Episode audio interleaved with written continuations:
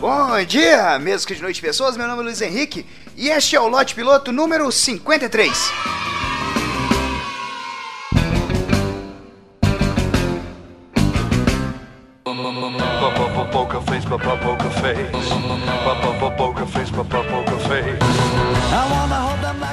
Antes de começar o programa, gostaria aqui de mandar um salve para os ouvintes que interagiram comigo essa semana, tanto no Twitter, Telegram, Facebook ou nos comentários do site. Um salve para o ouvinte Cleiton Rodrigues de Campo Grande, Mato Grosso do Sul. Ele mandou uma mensagem muito maneira lá no Telegram. Um salve para o pessoal que vem interagindo no Twitter, que é o arroba Marcelo underline Arthur, arroba Daiane 1118, o novo ouvinte Ian Serri, ou Cherry, vai saber, o Márcio Lima, que tem um nick de rolezeiro das quebradas no Twitter, que é Mad King, só que ele troca algumas letras por números, saca? Ele fica tipo um moleque zica da quebrada. E o pessoal do Epicast, que é arroba Epicast Podcast. Quem quiser trocar uma ideia no Twitter, é só procurar por LHVAS com dois Es, que sempre que eu tenho um tempo eu entro lá e respondo o que sou questionado e reclamo que levo multa de trânsito. É, geralmente entro no Twitter para reclamar que eu levei alguma multa. E nos comentários do site, vou agradecer que o Petrus, diretamente da Colômbia, viu um comentário aqui do maior comentador ouvinte número 1 um do Lote Piloto, que é o Darley Santos. Comenta em todos os episódios, cara. Mas isso aí, muito obrigado a todo mundo que interagiu e vamos pro Lote Piloto.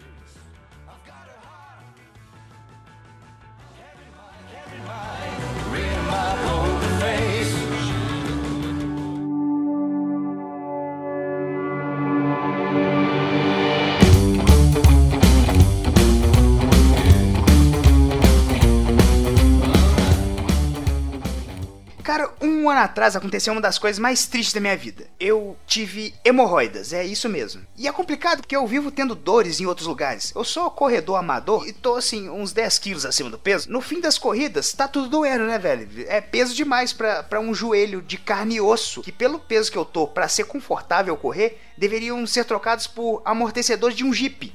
Assim, mas essas dores de corrida incomodam, dor de cabeça também incomoda pra caramba. Mas, brother, tu quer ver sua vida ficar desgraçada? É seu cu doer, velho. Não é uma coisa que tu tá esperando. A não ser que você use seu ânus de forma recreativa. Num fim de semana, tu acaba, sei lá, se divertindo mais do que deve, abusando, arrebenta as bielas tudo. Tirando disso, se você, assim como eu, é alguém que usa o brioco só pra saída de dejetos, não é uma coisa muito normal ele doer, velho. É um impacto grande na rotina, é uma merda, cara. E é foda porque as outras dores, elas chegam até a ter uma função social, saca? Tu usa a dor pra puxar assunto, é bom reclamar de dor. É parte da terapia, é tipo um Dorflex natural. Às vezes na conversa a gente até inventa que tem dor para poder se sentir parte do grupo. Mas hemorroidas, velho.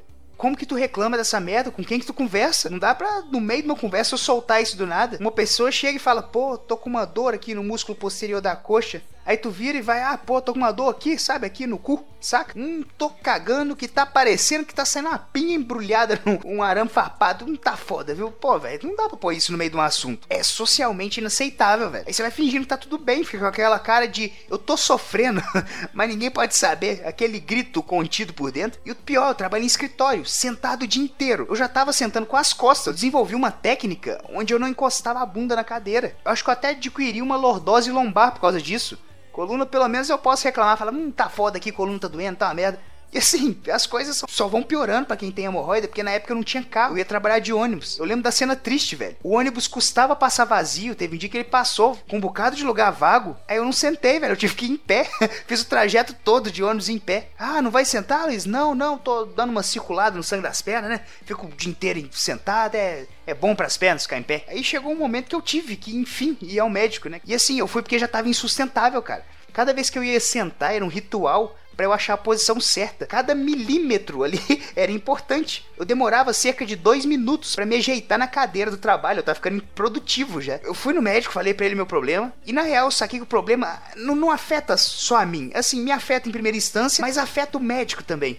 Porque, a não ser que o seu médico seja um filho da puta, acredito que ele não, assim, não deve curtir muito o trabalho de enfiar o dedo no cu dos outros. Porque, velho, não é só cu rosado que aparece lá. Cu que faz comercial, cu de modelo, saca? Quem chega ao ponto de ir ao médico pra ter que olhar ali a saída é porque, infelizmente, o negócio já não tá mais legal. Já tá toda variada, aparências não deve ser da melhor. Aí eu cheguei lá no Senhor dos Anéis, né? Ele não quis colocar o dedo, não. Foi um cara muito honesto e prudente, agradeço muito por isso. Não quis pôr a mão para não acabar de arrebentar a parada. Só olhou de longe longe assim. Se pra sair já tava foda, velho. Se entrasse alguma coisa aí, mesmo que fosse o dedo mindinho, cara, ia me arrebentar. Capaz de eu nem estar tá aqui para contar a história. Eu ia estar tá lá na casa dele, deitado com ele. que merda. Mas sério, ele deu só uma espiada de longe, clareou com a lanterna. Eu falei, você vai enfiar a lanterna lá dentro, tô ferrado. Mas não, ele só deu uma olhada de longe sim. Aí ele foi lá e me falou: então, a hemorroida tá pequena. Pô, pequena porque não é no teu, velho. Nem você que tá demorando uns 40 minutos para cagar, meu irmão. Vai se ferrar, pô.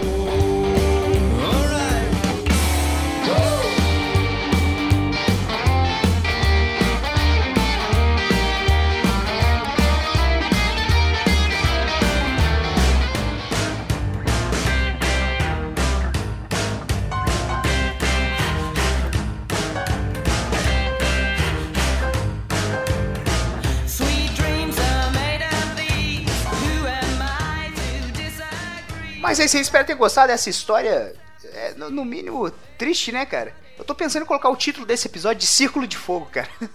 eu acho que combina bem com o episódio. Mas se você gostou, deixa seu comentário aí, me segue no Twitter, que é LHVAS com dois Es, porque é um infeliz. No longínquo ano de 2014, o que que tava acontecendo em 2014, velho? Essa mulher foi lá, fez um Twitter, nunca tweetou nada e ficou com LHVAS de um Z só pra ela. Aí eu tive que usar com dois Es, mas fazer o quê? Olha, um beijo na testa de todo mundo. Até o próximo episódio, que eu fui!